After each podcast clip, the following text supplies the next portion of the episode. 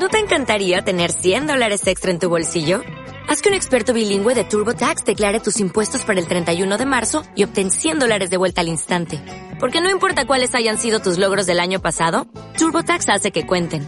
Obtén 100 dólares de vuelta y tus impuestos con 100% de precisión. Solo con Intuit TurboTax. Debes declarar para el 31 de marzo. Crédito solo aplicable al costo de la presentación federal con TurboTax Full Service. Oferta sujeta a cambios o cancelación en cualquier momento.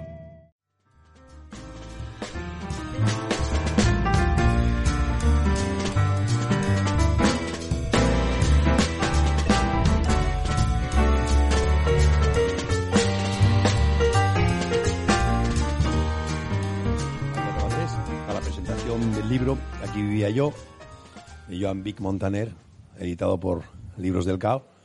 Decíamos un poco en, el, la publicación que Joan estuvo viviendo varios años en, Gijón, que es una persona conocida y querida y apreciada. Y en este libro cuenta su recorrido por 25 años de la primera edición del Festival Internacional de Benicassim hasta prácticamente la última edición antes de la pandemia, la del 2019 y siempre estuvo, o siempre es una persona relacionada con, con la promoción musical, con la contratación y, eh, y, eso es una gran parte de su vida, pero no solamente esa, también fuiste promotor de, bandas. Para llevar el encuentro está Luis Mayo, que tocó en el Festival Internacional de Benicassim, como nos recordaba esta semana, con el proyecto que tenía de Indinela. ¿Qué, qué año fue? En dos, 2011.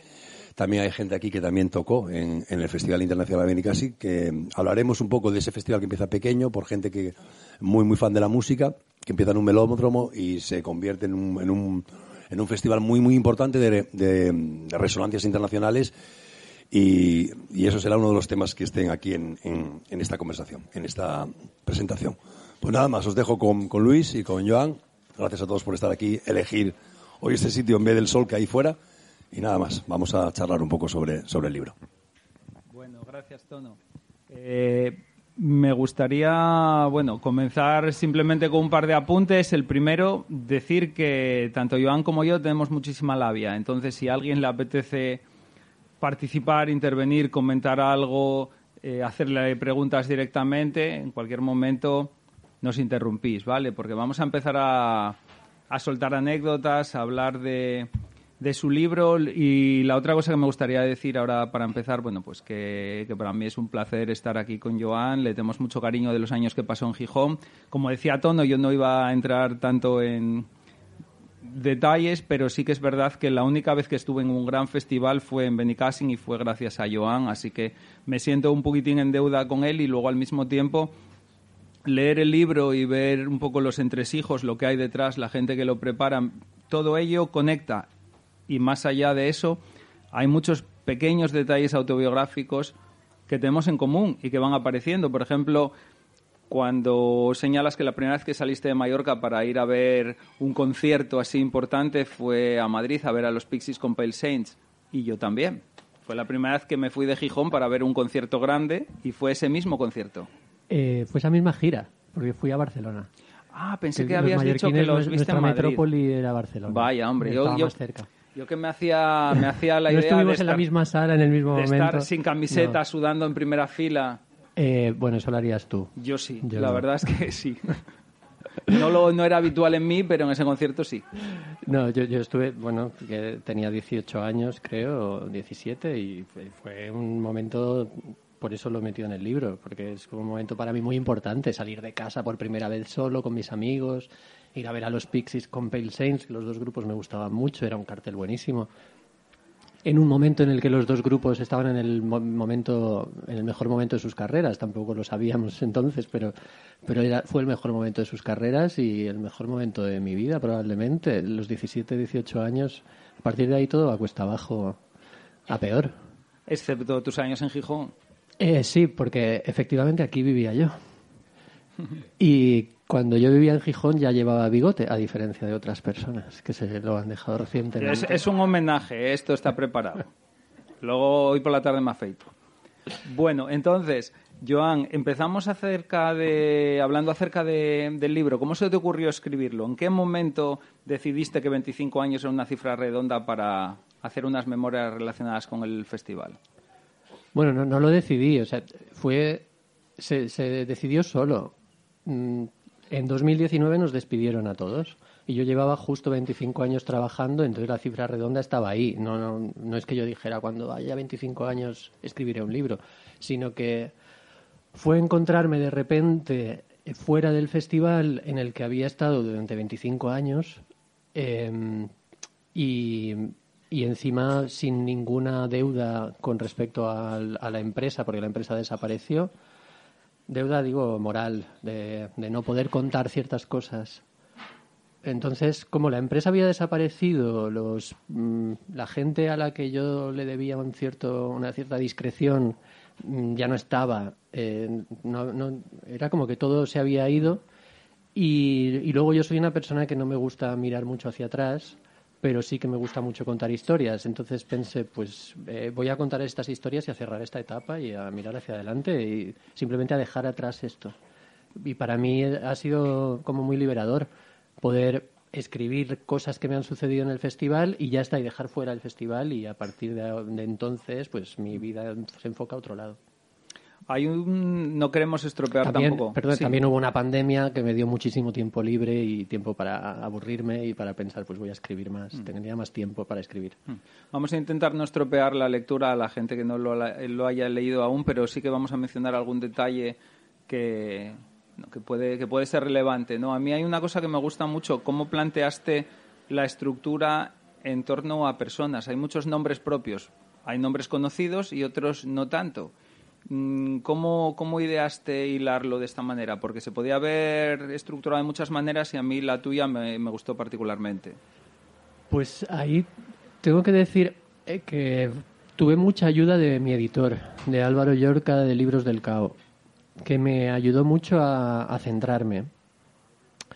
Yo eh, nunca había escrito un libro, pero había escrito mucho en revistas y en, libros corales, eh, textos breves o textos de 10 páginas así.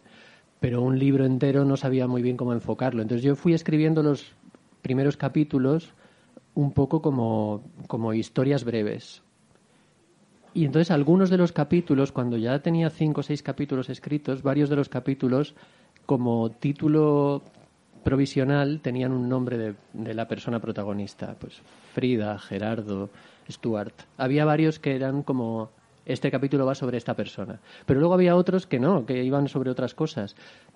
Pero a medida que íbamos avanzando, Álvaro, el editor, eso, cuando decía que me ayudó mucho, yo lo comparo mucho, que eso sí lo conozco bien, con un productor musical, con el productor de un disco. Tú tienes tienes tus ideas, tienes claro hacia dónde vas, pero no sabes muy bien cómo poner todo eso en orden y si tienes un buen productor a tu lado que, que sabe tomar perspectiva con respecto a la música que estás haciendo, eh, hace que el disco sea mucho mejor de lo que hubiera sido si lo hubieras hecho tú solo. Pues en el caso del editor del libro ha sido totalmente así. Entonces fue idea de Álvaro ver que la temática real del libro no era ni el Festival de Benicassim ni, ni mis historias personales, sino la amistad. Un, como toda la, la importancia que yo le doy a la amistad y, la, y las amistades que se hacen en un festival, que es un entorno pues muy dado a la exaltación de la misma. Y entonces fue, fue su idea lo de decir, eh, los capítulos podrían tener todos un nombre propio de una persona. Entonces, en algunos casos está clarísimo que esa persona es protagonista de todo el capítulo y en otros está un poco cogido con pinzas. Pero sí quería ser eso, que cuando ves el índice ves muchos nombres propios y es un poco como, como un grupo de amigos. El libro se puede leer de principio a fin o se puede tomar al azar, precisamente por esto, porque hay episodios que son realmente se contienen eh, a sí mismos. Y a pesar de todo, sí que hay una, una cronología, hay un principio donde, eh, donde aludes ¿no? a los inicios del festival y ahí me gustaría detenerme, eh, y luego también al cierre. ¿De mm. acuerdo? Pero en cuanto a esa esos años en los que se crea el festival, a mí me, me, gusta particularmente porque, bueno, lo viví, eh, no como tú, pero, pero, pero sí que lo viví, ese, ese idealismo, ese entusiasmo del indie, ese fundamentalismo también, podríamos decir. Y me gustaría que, que hablases un poco sobre, sobre un par de cuestiones que, mencionas. Por un lado, eh, diferentes visiones que tenían, tenían, teníamos los fans en aquel momento. Tú hablas de dos categorías, los, los agro-indies, ¿eh? por un lado, y, después los, y los indie trágicos. Pero bueno, está bien, está bien crear categorías. Sí, pero... que además yo cuando las estaba leyendo decía yo, ¿dónde encajo yo en, las dos? Y la verdad es que... En las dos. En las dos. Todos, claro, no, todos, todos encajamos en los dos. Anda, mira, hola, un agroindie. Hombre, algunas personas más en una que en otra. Claro, claro. Por eso me da un poco de vergüenza, porque me parece un poco presuntuoso eh, categorizar tanto. Pero es un chiste. Claro, es un chiste. El otro día hablando con, con Guille le dije, es que yo pensaba que el libro no lo iba a leer nadie. y entonces, eh, como que no me corté un pelo en decir cosas que a lo mejor no debería. o sea, lo de los agroindies es que me parece muy despectivo, pero me hacía mucha gracia como concepto. Y, y, de hecho me autodefino yo también como que yo tengo una parte muy de agroindie. Pero, el, pero la misma palabra es muy fea, es muy fea, me da un poco de vergüenza usarla. Entonces no, no quiero extenderme demasiado en el tema. Bueno, en el lado un poco más serio de la discusión, hay un momento en el que aludes a algo que llamas la hegemonía cultural del indie. Eso sí. me, gustaría que, me gustaría que lo desarrollases un poco. Bueno, eh, nuestro compañero de generación y polémico periodista Víctor Lenore ha escrito libros sobre ello. Y a pesar de que no estoy de acuerdo con él en todo lo que dice siempre, en ese sí, sí, sí, yo leo a Víctor siempre, aunque no me guste muchas veces. No, pero es una persona muy inteligente y el y su visión en este en este punto en concreto me parece muy acertada. Creo que el el, el indie, tú, tú sales a, a la calle y le preguntas a gente de la calle normal quiénes son Lori Meyer si no lo van a saber. No, no es Pablo Alborán, no es música popular realmente, pero... Es indie. Bueno, eso ya es otra discusión diferente. Pero el, el, tema es que en todos los conciertos importantes, en todos los anuncios de televisión, la estética del indie ha sido hegemónica durante más de una década, probablemente más de 15 años, ha sido hegemónica solamente porque la gente que tomaba las decisiones, los concejales de cultura, los directores de las agencias de publicidad, los, mm, o sea, los, los music supervisors de las series, la gente que escoge la música para televisión, esa gente eran indies y les gustaba la música indie.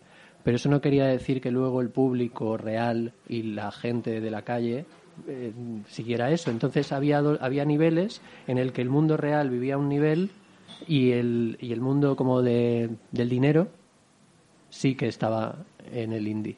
Y esa hegemonía cultural no era hegemonía popular realmente. O sea, creo que han sido infinitamente más importantes Estopa que, yo qué sé, que Vetusta Morla. Y sin embargo, en los periódicos a veces se le daba más importancia y se le sigue dando más importancia a Vetusta Morla que a Estopa. Bueno, justamente Estopa está muy reivindicados desde que Zetangana se ha vuelto pro Estopa, pero, pero bueno, a eso me refiero. No sé de lo que estás hablando. Ya, porque eres un indie. Sí, la verdad es que sí. Sí, bueno, eh, claro, eh, eres un indie trágico. Ahora mismo, eh, muchísimo.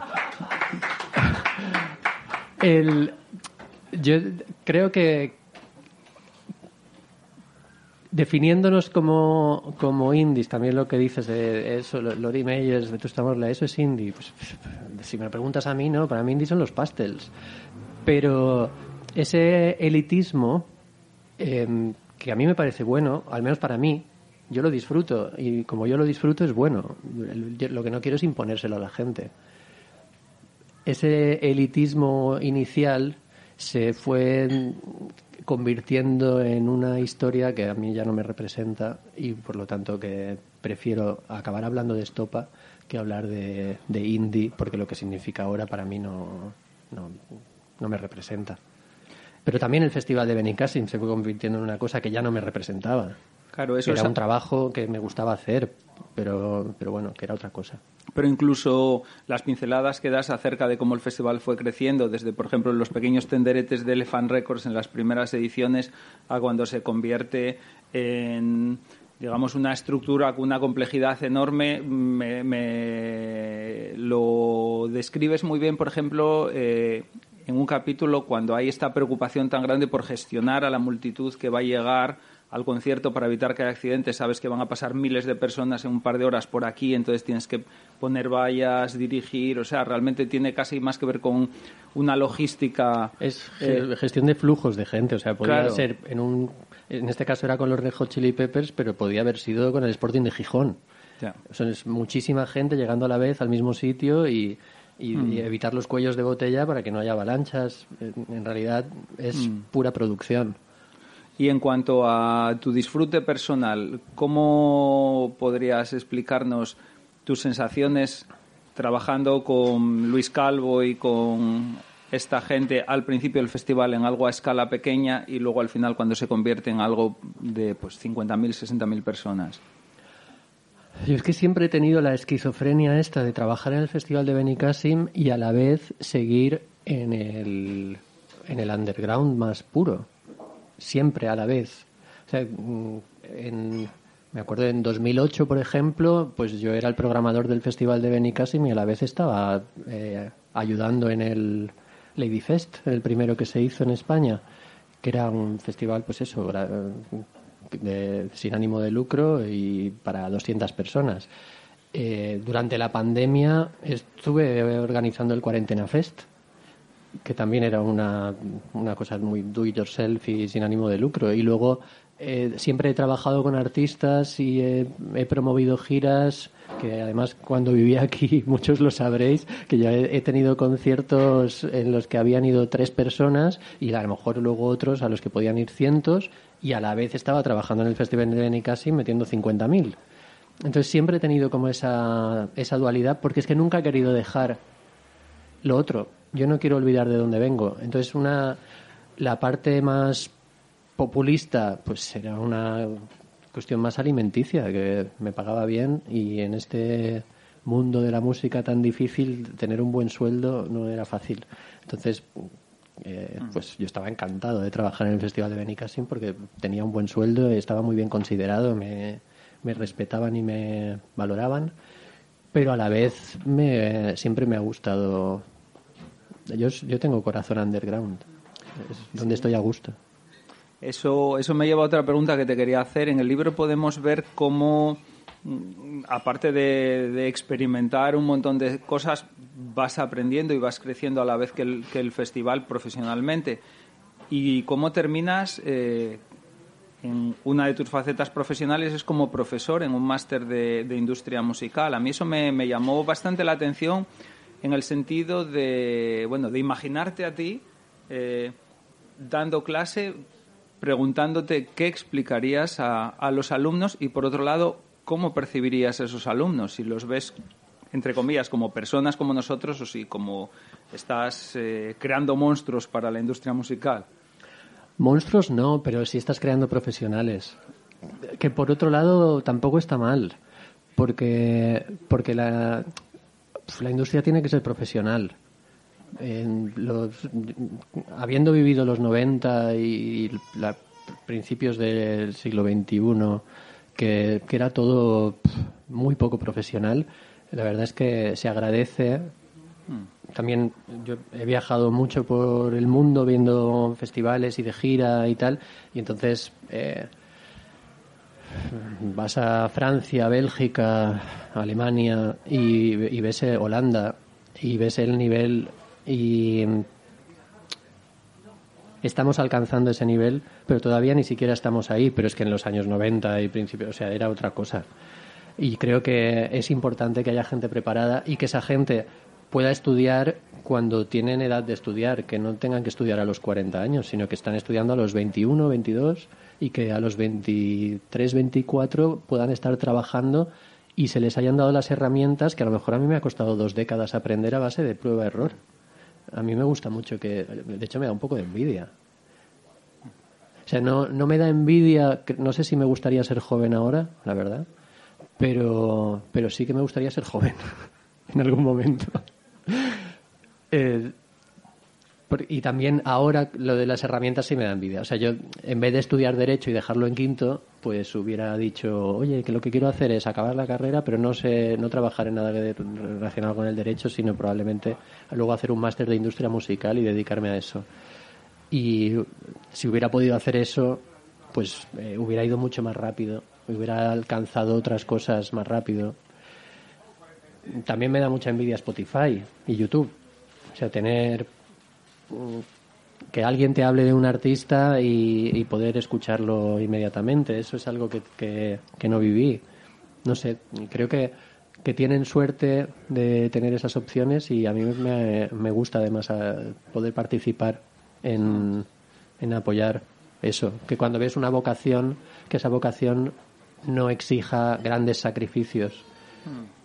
Porque en, mi caso exigió grandes sacrificios, que yo lo lo llevo bien y tal y, no o sea no, no fue no sufrí muchísimo pero pero bueno yo hasta los 35 años era un, un tirado no tenía un duro. Vivía un poco al día y a partir de ahí sí que afortunadamente pues empecé a, a tener otro nivel de vida y, y ya me asenté pero podía haber tirado la toalla en cualquier momento y coger mm. un trabajo, que es lo que hicieron muchísimos compañeros de generación, muchos amigos que dijeron, pues mira, yo me voy a buscar un trabajo que necesito. También me ha ayudado a no tener familia, a no tener hijos, pues no tenía esas responsabilidades, mis padres estaban bien. Entonces, cuando me ha llegado la responsabilidad de tener que cuidar de gente mayor, yo ya estoy asentado y puedo hacerlo de alguna manera pero no he pasado ese momento en el que los que sois padres pues tenéis que no, no podéis estar con veleidades infantiles. Bueno infantiles sí pero de vuestros niños no vuestras. Mencionabas eh, ahora nuevas eh, tecnologías herramientas medios como, como Spotify por ejemplo YouTube que tienen su aspecto sin duda positivo pero me lleva a otro concepto que te quería preguntar en relación con el libro, que es el consumo y cómo se consume eh, la música.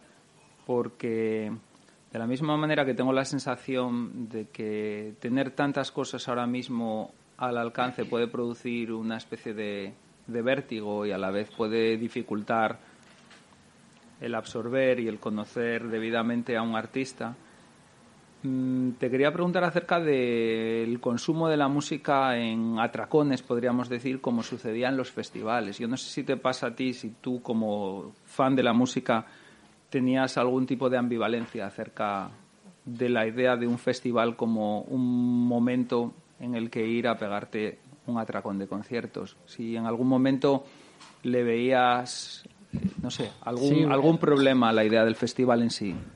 No, se la fui viendo con el tiempo porque es que cambió mucho el enfoque. En, en, el, en el 95, en el 96, 97, el Festival de Benicassim tuvo esa, esa importancia tan grande porque no había nada más. Y, y entonces, y especialmente los que, como vosotros y yo, no somos de Madrid ni de Barcelona, teníamos que viajar para ver conciertos, pues preferías un atracón te ibas a Benicassim y en vez de ver a Pale Saints y a Pixies, veías a 20 grupos y encima en ese momento de esos 20 grupos, bueno, veías a, 100, pero había probablemente 80 que te gustaban. Y entonces era, era una sensación muy especial. Ahora mismo hay muchas más giras internacionales que visitan España, que no era habitual. Eh, en YouTube puedes ver muchos conciertos de gente, que no es lo mismo, pero puedes verlos. Y luego hay muchísimos festivales y hay muchas más opciones. Entonces ya lo del atracón me parece un poco más, eh, no sé, menos atractivo desde luego. También yo tengo 50 años, el atracón no me apetece nada. también depende de la edad que tengas y las fuerzas que tengas y, y la capacidad de aguante que tengas.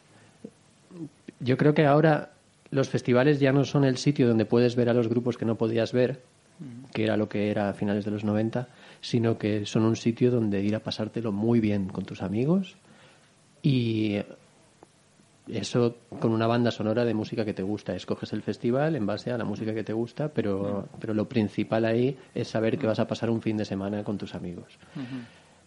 Entonces, creo, para mí la experiencia de un festival es una experiencia de tener 20, 30 años. creo que, que mm, aunque hay festivales también enfocados a gente más mayor, yo creo que no, no, es, no es lo mismo que ir a ver un concierto.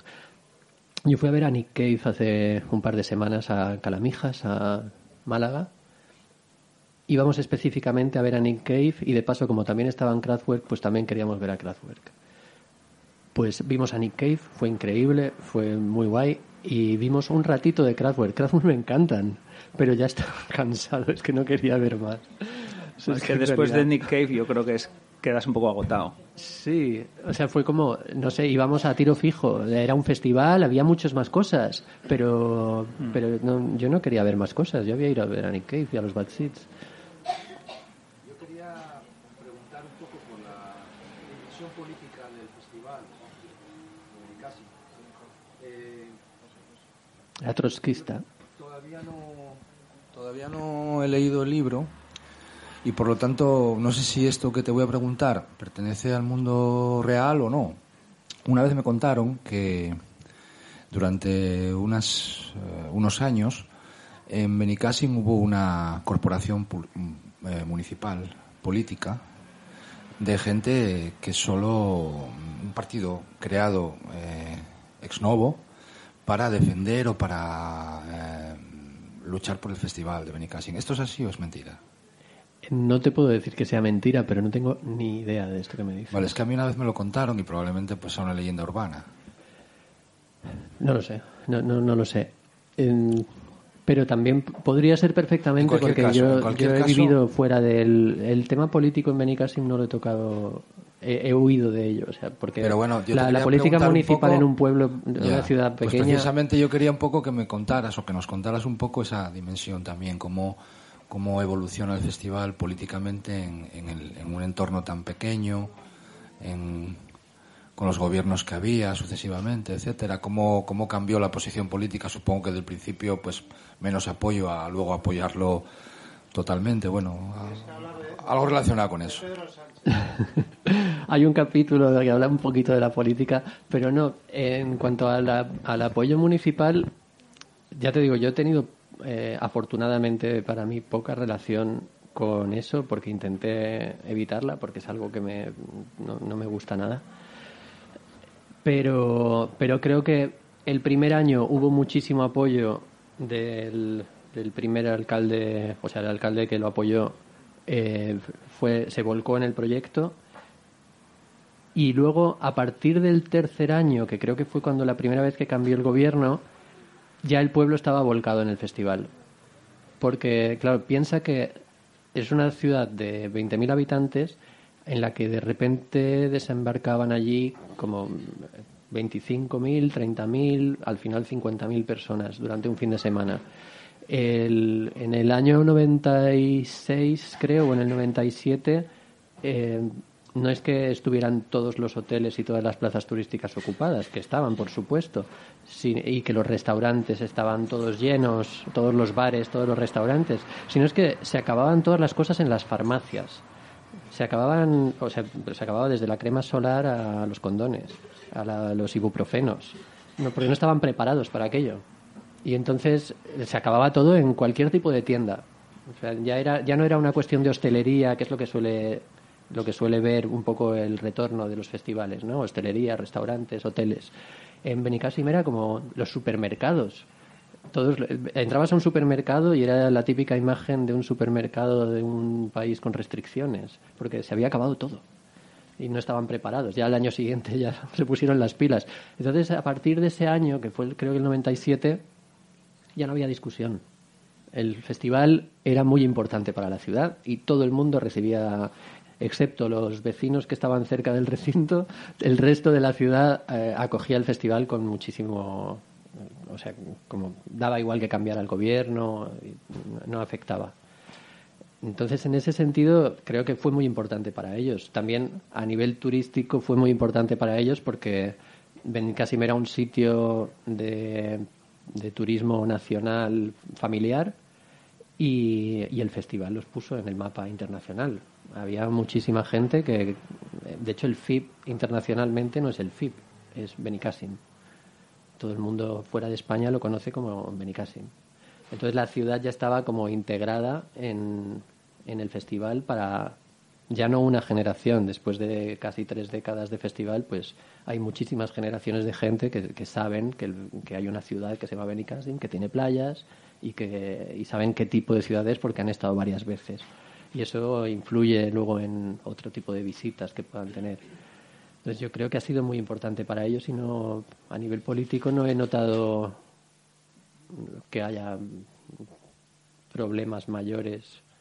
Lo que sí había era falta de atención, precisamente porque el festival sabía que era tan importante para la ciudad, pues el festival demandaba más interés por parte de, que a veces lo daban por hecho. A veces se, se notaba que hay una cosa que, que, sí cuento en el libro, pero bueno, es anecdótica, pero, pero que muestra un poco esa falta de interés. Los terrenos en los que se asentaba el festival pertenecían a 20 propietarios diferentes. Y esos terrenos los negociaba el, el festival con los propietarios. Eh, cada año había que renegociar esos terrenos. Entonces, cada año los propietarios subían un poco más. Y eh, al final me parece que el alquiler de los terrenos eh, llegaba como a 250.000 euros. Y eh, la pelea constante del festival con el ayuntamiento era esos terrenos tenéis que expropiarlos. O sea, estos terrenos tenéis que pagarles a los propietarios, aparte que eran terrenos rústicos no edificables. O sea, ahí lo único que se podía hacer era tener unos almendros, que era lo que tenían, y, y el festival. El festival y otros festivales, porque luego vino el Rototom y luego vino el Viña Rock, se hizo un año allí y luego se ha hecho el Sansan, se está haciendo allí y hay como seis o siete festivales que se hacen en esos mismos terrenos. Pero como los otros festivales eran más pequeños que el FIP, se hacían solamente en la parte que ya había comprado el ayuntamiento. Pero el FIP, como era muy grande, tenía que ampliar y esas ampliaciones había que alquilarlas año a año. Y hasta 2020 no se compraron, no se expropiaron pasamos 20 años en ese recinto pagando todos los años y el ayuntamiento no acababa de, tomar esa decisión. Y entonces ahí sí que había un poco de tensión. Pero ya te digo, yo solo vivía un poco de, desde fuera, porque incluso el, al final del festival, cuando yo estuve de director, conseguí quitarme de en medio la relación con los políticos. Yo no, no quería tener nada que ver. Es algo que me da un poco de urticaria. Hay otra cosa curiosa que se va, se va narrando en el festival, ¿no? Es que conforme crece vais planteando diferentes conceptos o diferentes apuestas para, para que el festival crezca en su programación. Por ejemplo, incluir a, entre comillas, vacas sagradas de la historia del rock, ¿no? Cuando empiezan a aparecer artistas como Dylan, como Leonard Cohen, eh, Morrissey, Lou Reed, etcétera me gustaría que, que hablases un poco acerca de, de, cómo percibiste tú eso, en el sentido de que, por un lado, era una cosa original que se acabó imponiendo y, por otro lado, mmm, da la sensación, por lo menos para los indie trágicos, de que se convierte en una especie de museo de cera.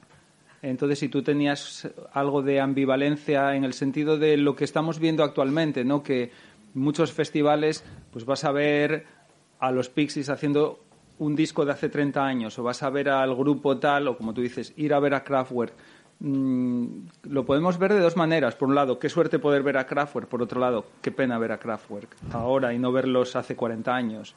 Claro. No lo sé, no sé cómo, cómo te sientes tú en esto porque es un, uno de los no sé, temas que, que a veces salen a, a, a, debatir, ¿no? Entre amigos que se preocupan por esto. El concepto de no sé, si nos sentimos los que nos gustan, por ejemplo, yo qué sé, exacto, los Lemonheads, por ponerte un ejemplo, si nos sentimos como se sentían en los años 70 los fans de Miles Davis, de decir, bueno, o de John Coltrane, de decir, bueno, pues el, el bebop se acabó y ahora lo que nos queda es Chick Corea, yo qué sé.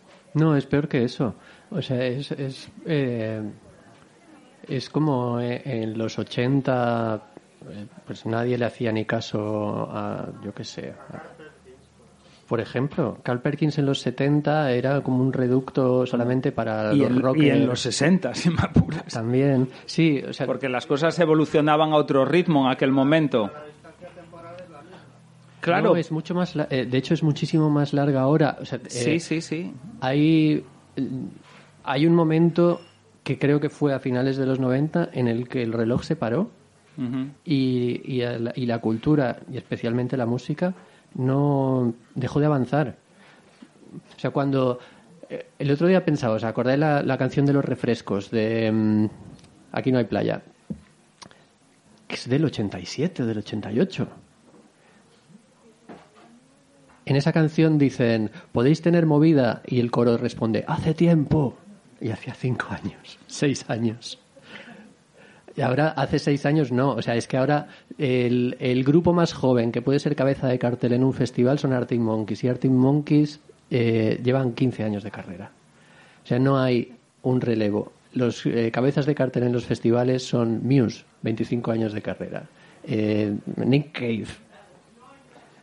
no, no, sé, vas pensando los artistas que están de cabezas de cartel en los festivales en general y todos llevan más de 20 años. Llevamos más de 20 años con, con una losa ahí puesta que impusimos nuestra generación y que afortunadamente creo que por fin está cambiando gracias a algo que obviamente a nosotros no nos interesa, que es Bad Bunny y, Anuela A y, y, artistas de reggaetón y de trap y de urbano. Pues eso es lo que por fin ha aparecido una generación joven que ha dicho estoy harto de todos estos artistas vuestros que me estáis imponiendo. Y creo que ya era hora que, que, hubiera esa ruptura y que algo que a una persona de 50 años le puede parecer horrible, lógicamente, porque es, tiene que ser un lenguaje de la gente de, la gente joven, de la gente de 18. Y eso es algo que no ha pasado durante mucho tiempo. Eh, cuando empezamos a llevar a, esos artistas, tipo Brian Wilson, Lou Reed, era un poco porque éramos fans de la música y porque era un homenaje a las cosas con las que habíamos crecido y que nos gustaban mucho. Y por otro lado, porque empezaba a haber mucha competencia y ya no era tan fácil hacer un festival con todos los nombres relevantes del año, porque había otros festivales que estaban compitiendo contigo para lo mismo. Entonces ya no era tan fácil decir, vamos a tener este año a todos los artistas que nos han gustado, que han sacado disco nuevo, porque esos artistas estaban en otros festivales, no solo en España, sino en otros países. Entonces había que poner un poco de imaginación y una de las posibilidades era esa, eh, esos homenajes. Pero en general, pues yo estoy en contra de la nostalgia, no me parecen bien las giras de reunión, creo que mm, prefiero evitar ver ese tipo de, de, de actuaciones, aunque luego las puedo disfrutar o sea, yo estoy en contra conceptualmente. Ahora, si se reúnen los Smiths, voy a ir de rodillas. Pero prefiero que no se reúnan. No sé si. como, como dice Pablo Iglesias, vivimos cabalgando contradicciones. Eh, me descolocaste, te iba a decir otra cosa. te iba a decir otra cosa. Eh, en cuanto a al crecimiento del festival hay otro detalle que, se va mencionando y bueno, lo, lo, apuntas en lo que acabas de decir, cómo van creciendo los cachés de los artistas, cómo estáis creando una dinámica en la que los festivales empiezan a competir y a pagar cifras, a ver, no propias del mundo de la, de la primera división del fútbol, pero casi, ¿no?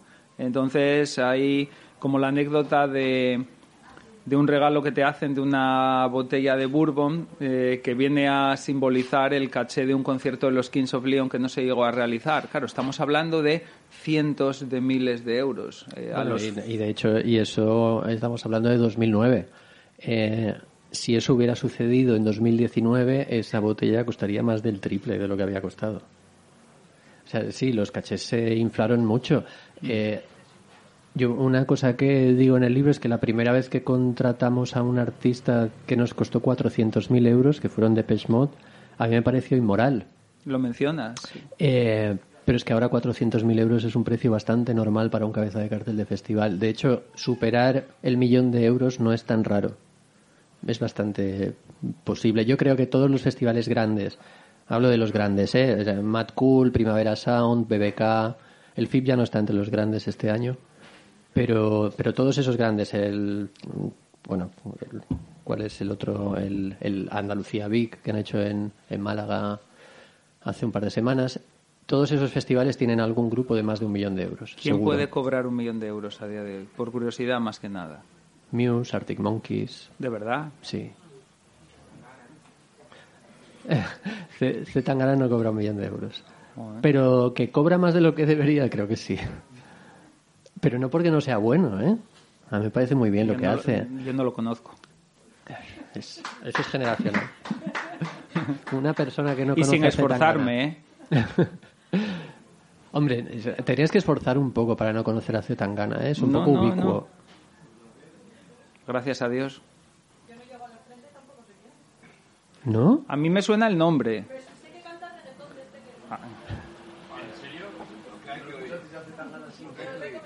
Yo, si lo escuché, no lo relacioné. Yo, yo reconozco que, que Es que puedes que- vivir, hoy en día puedes vivir perfectamente sin haber escuchado ninguna canción y no reconocerlo, pero no saber quién es, ni que existe. Yo, yo, cono- yo conozco el nombre. No, ni yo. Ah, bueno, no, yo tampoco. Yo también. Pero bueno, oye, ¿y hasta qué punto, eh, insisto, como no leí el libro, pues a lo mejor pues, haces esta reflexión o no?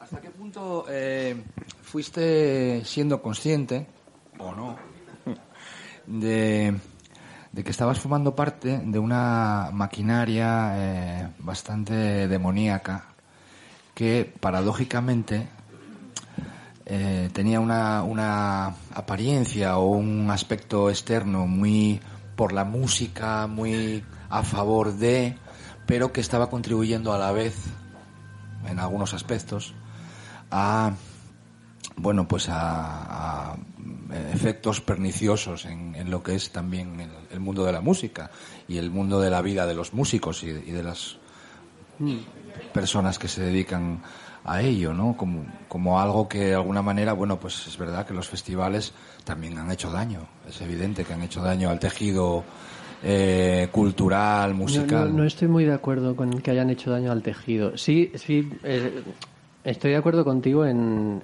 en que en que han colaborado a, a que a a eso, que el tejido cultural esté muy enfocado hacia el mundo de los festivales. Pero, pero no sé, es como culpar a los bares del alcoholismo. Eh, creo que, que los festivales no son los culpables de las cosas. Los festivales reflejan una evolución. Creo que, el, que culpables de las cosas.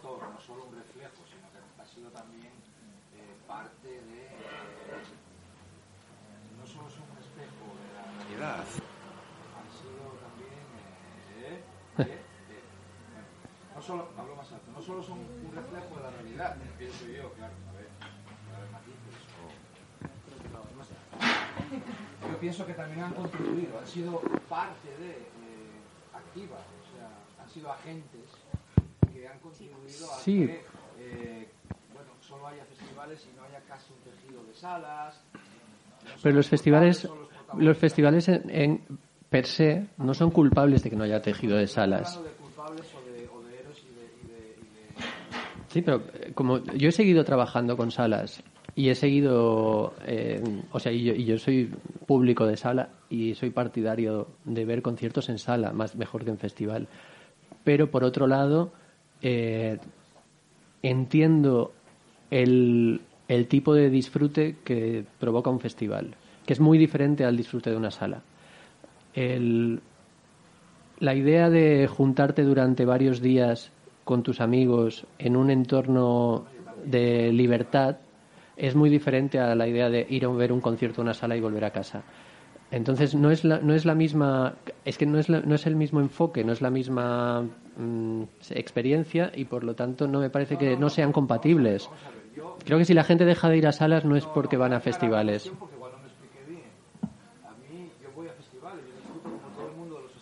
Yo ya no.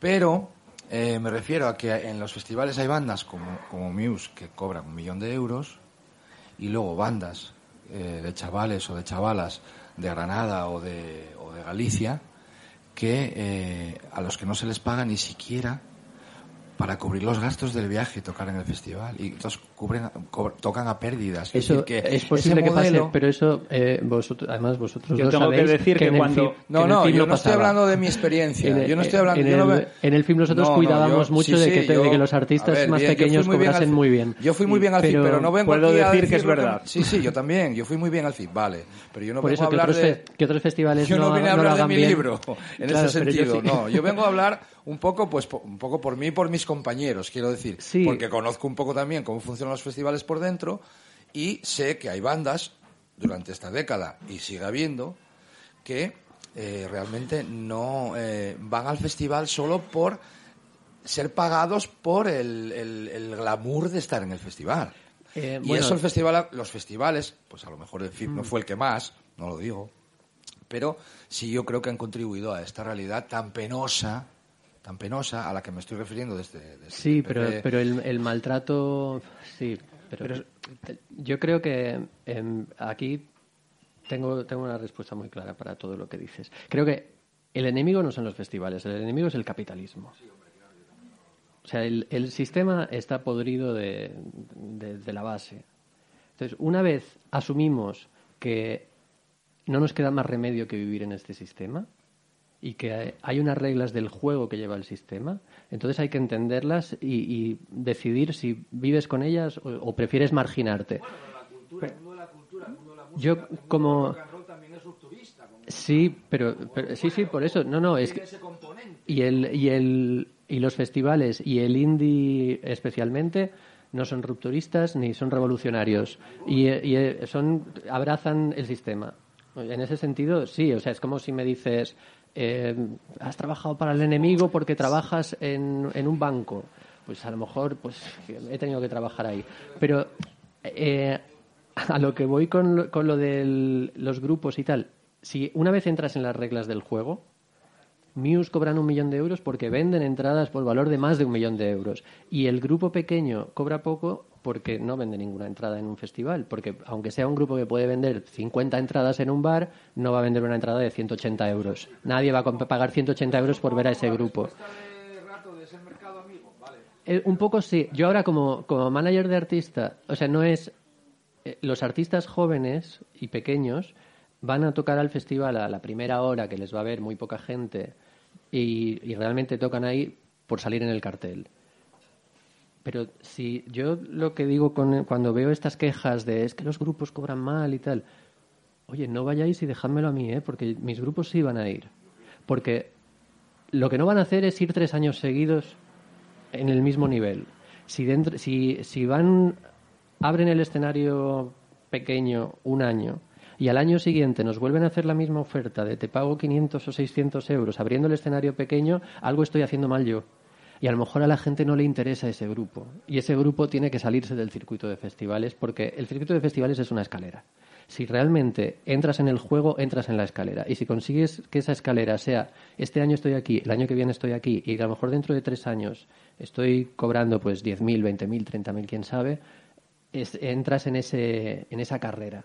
Si no quieres entrar en esa carrera es muy respetable, pero si entras, entras. Es, y me parece lo lógico que cuando entras, pues como el que entra en un trabajo de becario, Sí. que no puede ser durante mucho tiempo, no puedes estar un año entero de becario, pero yo creo que tres meses de becario aprendiendo cómo funciona todo me parece razonable. Bueno, no, y aparte, en cualquier caso, lo que tú mencionas, yo creo que no tiene por qué hacértelo un macrofestival. A ti no sé, pero a mí en grupos en los que estuve, pues me tiene pasado de decir, mira, vas a telonear a este grupo, pero lo tienes que hacer gratis. ¿Para qué? Bueno, pues a cambio yo creo de que, gratis, no debería 50 tra- personas. gratis no debería trabajar nadie bueno, nunca. ya sí, pero se hace. pero se hace igual que lo los haces. becarios, ¿eh? o sea, que creo que todo el mundo tiene que cobrar, pero cobran mucho menos de lo que es un sueldo Claro, real. pero que en ese sentido, cuando, digamos, la, la retórica del festival es esta maquinaria que te engulle, o sea, al final son personas lo que hay detrás y hay personas que son más avariciosas y personas que son más generosas a la hora de ofrecerte las condiciones. Y te puede pasar en una sala de 50 personas o te puede pasar en un sitio grande. ¿No? Sí, pero, pero eso en el fondo, los festivales especialmente, es una eh, imagen clara del capitalismo salvaje. O sea, vales lo que vendes.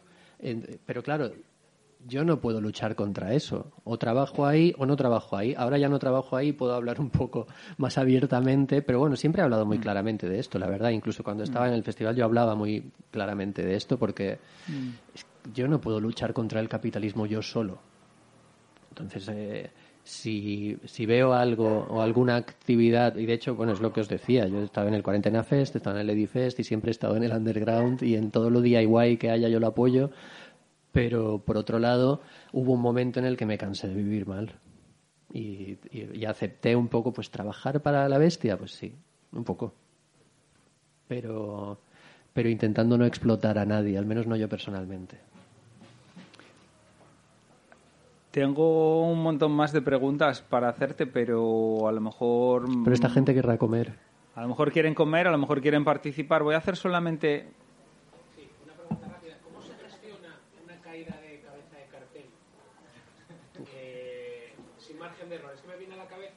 en 2004, que yo creo que no soy el único que le pilló el terreno. ¿Cómo, cómo se gestiona? ¿Es una alternativa? Pues Morrissey en 2004 lo tienes en el libro. Ahora lo compraré y lo leeré, pero bueno, ya que... Sí, esa la cuentas. Eh, no, bueno, es que, pero cada, cada caso es diferente. Eh, depende, depende. En, en, un festival que organicé yo en Mallorca en 2015, Solar, Cayeron Crystal Fighters por la mañana. El, el, mismo día por la mañana, a las 9 de la mañana, nos avisaron de que se había muerto el batería. ¿Cómo gestionas eso? Pues.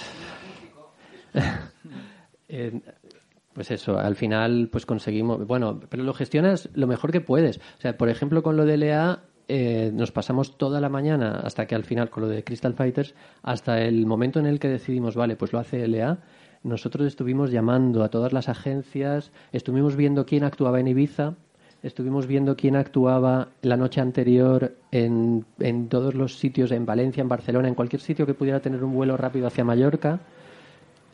En algunos casos vimos nombres, hablamos con sus agentes, les pedimos si había disponibilidad, qué se podía hacer y, y luego, pues al final, pues coges lo, lo que tienes a mano.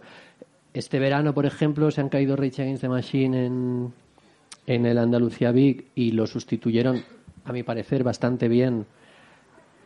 A pesar de que obviamente mucha gente se quejó y le parecería horrible, pero pusieron a Zetangana, Suede y Franz Ferdinand. Claro, no tienen absolutamente nada que ver con Rage Against the Machine, pero ¿qué tiene que ver con Rage Against the Machine? O sea, alguien que quiera ver a Rage Against the Machine, no, ¿qué, qué le pones para que, para que diga, vale, eh, este artista que me han puesto es equivalente a Rage Against the Machine. ACDC, es que no, no existe, no hay otro Rage Against the Machine. Entonces hay que cambiar algo que realmente valga la pena. Y luego lo que sí hay que hacer, que es lo que hicimos en el Solar Fest y lo que también han hecho este verano en el Canela Party, se cayeron King Gizzard. Y yo hablo mucho con Ángel, el, el programador del, del, Canela, y cuando se le cayeron King Gizzard me dijo, oye tío, ¿cómo hago? ¿Cómo comunicamos esto? ¿Qué hacemos? Y entonces le estuvimos hablando mucho rato de cómo, de cómo enfocar la cancelación. Y primero, la cancelación era real, quiero decir que el, el, artista ha mandado una nota de prensa él mismo diciendo cancelo toda la gira porque estoy enfermo, con lo cual los fans no pueden decir me has engañado. Y luego simplemente hay que dar la oportunidad de que quien quiera recupere su entrada y facilitar a quien no devuelva la entrada un poco eh, con artistas que estén un poco al nivel, que ellos estuvieron muy bien también, pusieron a Dinosaur Jr. y Viagra Boys, tuvieron como una semana para anunciarlo, se le pide al artista que retrase un poco la noticia para darte tiempo a reaccionar y poder decir algo y bueno, espero que, que, no le pase mucho a la gente que montáis festivales, porque en realidad no es, no es nada agradable. Cuando una cancelación es un, es un problema grave. Pero bueno, hay que improvisar un poco y, y, sobre todo pensar en el público, que eso también lo, lo digo en el libro en un par de veces. Creo que lo más importante y lo que no se puede olvidar nunca es que trabajamos para el público. Que los artistas son muy importantes, y que nuestro trabajo obviamente es importante, pero nuestro trabajo no es nada y el de los artistas tampoco sin la gente que paga la entrada. Y entonces hay que pensar que quien tiene que estar bien y a quien hay que facilitarle las cosas sobre todo es al público. luego a los artistas para que puedan dar una buena, buena actuación y estén bien, y luego ya los que estamos currando, pues estamos ahí porque no sabemos tocar. Bueno, yo, yo sé tocar, ¿eh? pero no era bueno, era bastante mediocre. ¿Hay alguna cosa que se te haya quedado fuera del libro, ya sea porque, bueno, en cuanto al diseño tenía que tener un cierto tamaño o que tú te autocensuraste porque ciertas cosas no, no las querías contar? La, la extensión del libro. Bueno, no, en general, si, si hubo anécdotas, capítulos que por las razones que fueran... Hay, hay un montón de cosas que no he contado, sí. Sí. El libro es muy amable. No, no he querido, no hay carnaza, no hay morbo, no hay, no hay nada oscuro, ni no hay odios, ni eh, Kiko Amat, que creo que es una persona también muy querida en esta librería y, y- que es amigo mío, eh, me, me dijo que, que no le gustaba mucho el libro porque no me meto con nadie porque él es muy de los, del odio y los enemigos y, y eso. Y es verdad, yo, yo no soy así, no, no quería polemizar tampoco, no, no me interesaba. Y entonces he dejado un montón de cosas sin contar, sí, muchas. Luego, por otra parte, el libro es breve porque, pues porque no me gusta trabajar, porque soy vago, porque me gusta el dolce far niente. Y entonces, a- aunque yo disfruto escribiendo y me gusta mucho contar historias, en el fondo me gusta más leer las historias que me cuentan otros. Y entonces, pues podía haber sido más largo también y podía haber contado más cosas y tal, pero ya cuando vi que tenía una extensión decente, aparte que se me iba acercando la fecha límite, porque teníamos muy claro que queríamos que saliese antes de la siguiente edición del festival, porque cuando salió el libro hablaba de todas las ediciones que habían sucedido del festival. Ahora ya ha habido una en la que yo no he estado. Pero esta, en ese momento, en mayo, eh, pues yo est- había estado en todas. Entonces también era muy redondo la cifra y había que sacarlo antes. Y luego también queríamos sacarlo para la Feria del Libro de Madrid. Y, y entonces, bueno, tuve una fecha límite que tenía que entregarlo. Y podía haber escrito igual un par de historias más que tenía en mente, pero tampoco, no, no, no le hacían falta. Y ayer en Oviedo se- no se me olvidó, porque siempre hablo, en todas las presentaciones que hago, en las entrevistas, digo mucho esto de que no me gusta trabajar. Eh, yo creo que a nadie. No, es- no es verdad. Sí que es verdad. A mí, claro. A ver, otra cosa es que yo no trabajo, yo trabajo muchísimo. Ah. Pero, pero que, que el trabajo es malo. Y entonces, em, o sea, el trabajo es, es, es algo que va contra natura. No estamos hechos para trabajar, estamos hechos para sobrevivir. Bueno, eso se puede debatir. Pero, eso- pero es que sobrevivir es un trabajo. Sí, pero no un trabajo de ocho horas al día, de 40 horas semanales, no. No, no es necesario. Y entonces, eh, a veces eh, aprovecho para recomendarlo y otras veces no. Y ayer, pues no lo, no lo hice, pero hoy sí lo voy a hacer porque estamos en una librería. Eh, hay un librito cortito que se llama El Derecho a la Pereza, que es de Paul Lafargue, el yerno de, de Carlos Marx. Y, a mí ese libro me- es un opúsculo, no es nada. Y eh, es un poco como, como, eh, como Walden de Thoreau, que es un libro que es más lo que significa que luego lo que es el libro. Luego al leerlo a veces se hace un poco coñazo. Pero como es tan cortito y tal, la verdad es que mola mucho. Y, y toda su teoría a mí me parece que, que me parece más importante. Me va a matar en esto. Me parece más importante el derecho a la pereza que el capital porque, porque creo que es algo que, que tenemos olvidado, no olvidado, o sea, no nos queda más remedio. Estamos en la rueda esta del capitalismo salvaje, de que eh, tanto tienes, tanto vales y tanto trabajas y tanto demuestras. Y en realidad eh, creo que mm, el ser humano no tiene por qué dedicarse a trabajar constantemente. ¿Para qué? Para alimentar una rueda que no va a ningún lado. O sea, creo que el...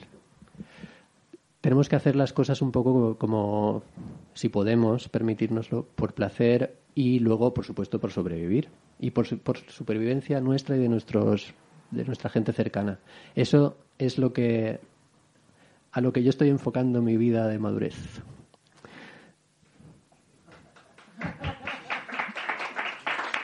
Eh, o sea, no, no sé, y encima está grabado. O sea, la verdad es que te- es que me ponen un micro delante, me pongo a hablar y no y luego me Yo- avergüenzo, luego me da mucha vergüenza. Yo te quería hacer una pregunta respecto a, de- a- a dentro de lo que son los trabajos del festival, ya que mencionas el trabajo. ¿Cuál es la parte que más, que más te gustaba que digas, "Todo esto no es trabajo? La contratación. En el libro cuentas también a veces lidiar con la prensa, las complicaciones, sobre todo cuando eres un artista con Lou Reed, las entrevistas, eh, la negociación de contratos.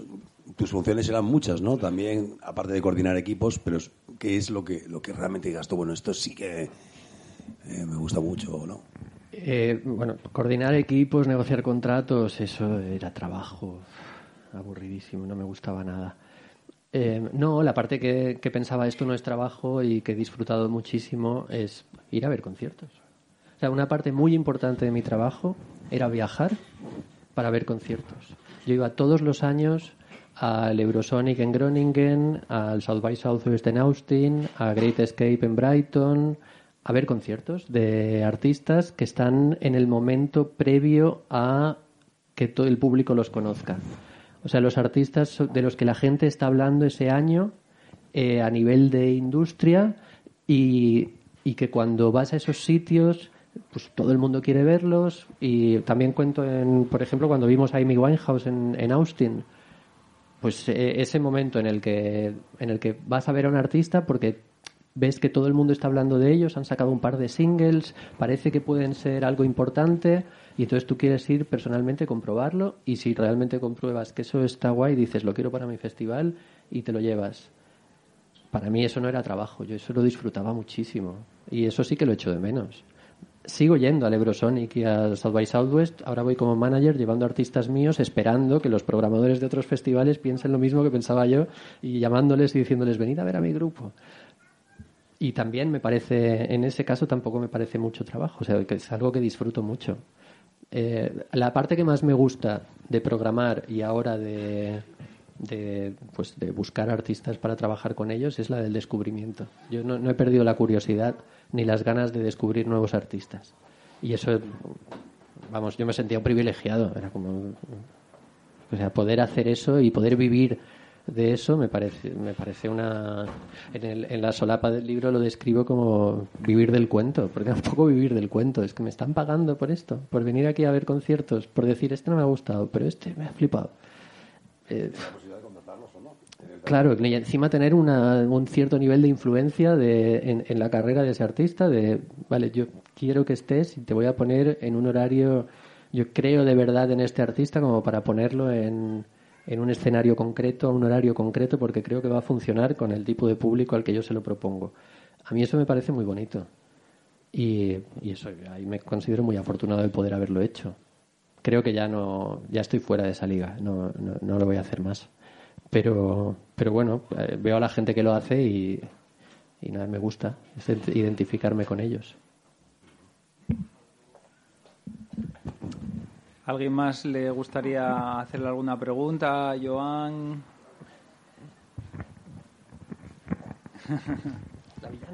Voy a hacerte una pregunta personal, profesional, por deformación. Em, veo el, Festival de Benicassin como una startup, ¿vale? Que crece en un garaje con una idea, con el entusiasmo de los que lo organizan y de, repente se convierte en un unicornio que tiene un valor económico incalculable. Y tú formas parte durante 25 años, tu vida profesional. Es, una vida muy larga. ¿En qué momento o cuál es el punto en el que tú haces clic y te conviertes de verdad o conviertes tu trabajo en algo profesional? ¿Qué ocurre para que tú te sientas un profesional del sector? Ah, y tengo otra pregunta, más absurda todavía. ¿Dónde estabas cuando se cayó el escenario y qué tuviste que hacer? Eh, eso está en el libro. No lo he leído, lo confieso. No, no, por eso no pasa nada, pero, pero eso está respondido. Lo de, lo de ser un... Bueno, lo de autodefinirte como un profesional siempre me ha dado mucha vergüenza. Entonces no, no sé si me he autodefinido como profesional hasta hace relativamente poco. Pero es que profesional lo he sido siempre. Porque yo empecé a escribir en el Rock Deluxe a los 17 años. Y empecé a escribir en el diario de Mallorca a los 18, ya cobrando. Y, a- y a partir de ahí yo ya mm, pues trabajaba cobraba por mi trabajo. No vivía de eso todavía, pero cobraba por mi trabajo. Y ya a los 22 entré a trabajar en Elephant Records y desde entonces nunca he dejado de trabajar en la música. Claro, pero dentro del festival yo eh, hasta 2008 o 2009 eh, yo no trabajaba todo el, todo el año en el festival. Y en 2009 o 2008, creo, creo que fue en 2008, cuando entré ya a tiempo completo trabajando todo el año, yo ya entré diciendo, yo hago otras cosas y voy a seguir haciéndolas. Y no vivo en Madrid. De hecho, en ese momento vivía en Gijón.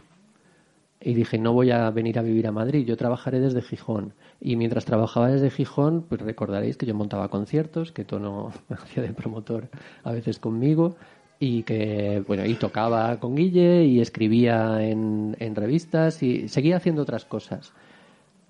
Entonces, nunca, siempre, yo en el festival he estado 25 años y a la vez siempre he sido un outsider.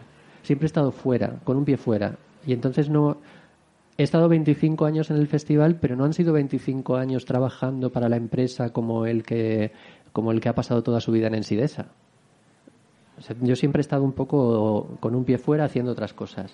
Y entonces no, nunca he sido profesional solo del Festival de Benicassim es que nunca he hecho solamente un trabajo desde, desde que empecé. O sea, no, siempre he, hecho unos malabarismos con dos o tres trabajos diferentes. Mm. Y ahora es la primera vez en mi vida en la que me he centrado y solamente me dedico a Ground Control, que es mi empresa de management, y solamente hago eso. Ya no escribo, no monto otras cosas, no trabajo para varios festivales, no, no hago otras cosas a la vez. Eh, eh, igual, es, igual es madurez. Yo creo que también es, es cansancio. No, pero bueno, es cansancio porque realmente eh, tengo ilusión y trabajo bastante y me gusta mucho lo que estoy haciendo.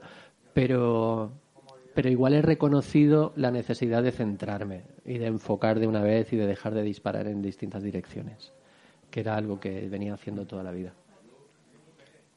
Comenzamos la presentación hablando de, la parte más personal, más sentimental del libro. A mí me gustaría cerrarlo de la misma manera porque hay momentos, por ejemplo, que, yo creo que los escribes o los destacas con, un especial sentimiento, como por ejemplo cuando eh, mencionas que el cantante de Belán Sebastián conoció a su mujer hay en un concierto o este capítulo dedicado a un chaval del pueblo que subió a tocar la batería con los Killers. A mí son ese capítulo en concreto es mi, momento favorito, ¿no? Entonces eh, del, libro. Tengo una, una cosa sobre ese capítulo que además es muy guay porque sucedió después y esa la conté ayer. Eh, pero es que es muy buena porque hay un capítulo que se titula Gonzalo que está dedicado a este chaval que se subió a tocar con los Killers al escenario. Eh, yo le dediqué un capítulo a Gonzalo porque pensé que quería dedicarle un capítulo al público, a la gente que va al festival con sus amigos y, se lo pasa súper bien y es como su, el mejor fin de semana de su vida. Y entonces cogí a este Gonzalo como ejemplo porque vi cuando subió a tocar y aparte luego estaba en la carrera de karts. Bueno, le vi varias veces y entonces dije, este chaval va a ser como mi, el, el representante oficial de todos los chavales que han ido al festival durante todos los años. Entonces, en la presentación del libro en Madrid, estaba firmando libros y en, la cola estaba un, amigo que es manager de Dharma Side, de un grupo de shoegaze de Madrid, que está muy bien, por cierto. Y mm, eso es mi mujer secándose las manos.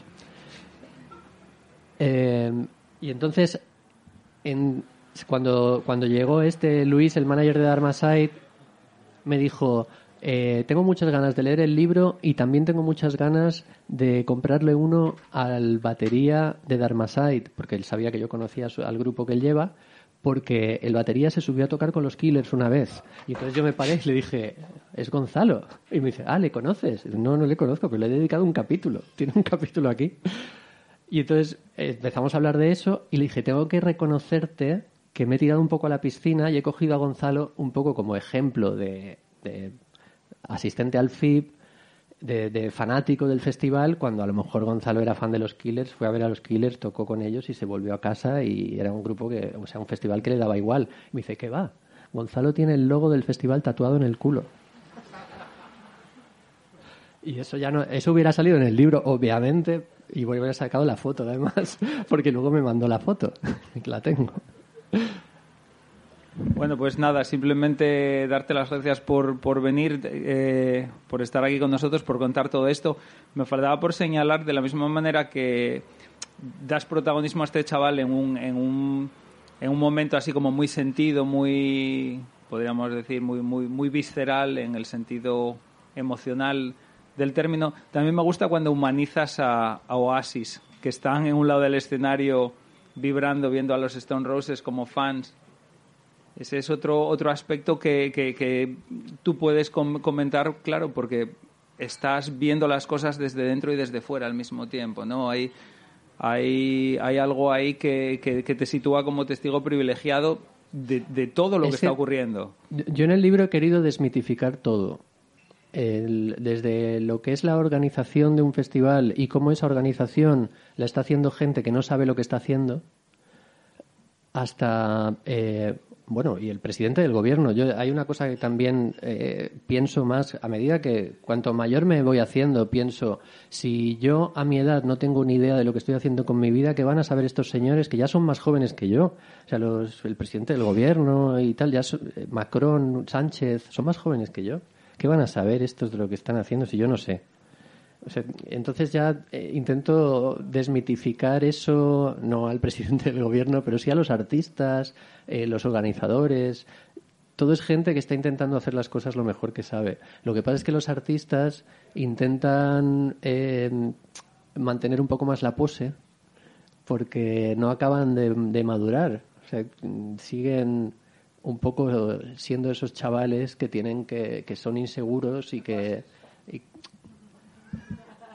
los artistas seguís siendo personas inseguras que tienen que, proyectar una imagen.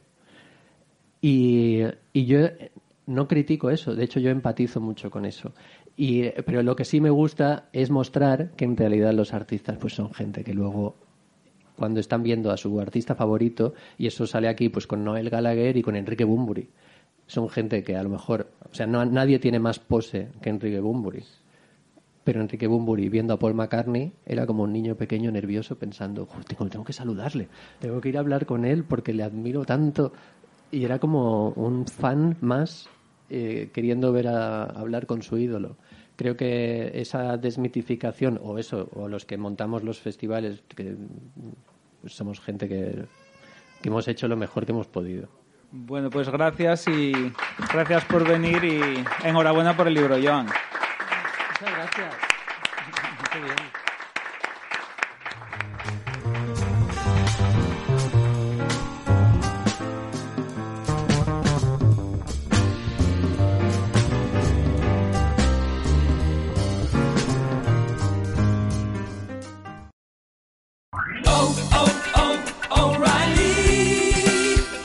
parts? O'Reilly Auto Parts has parts.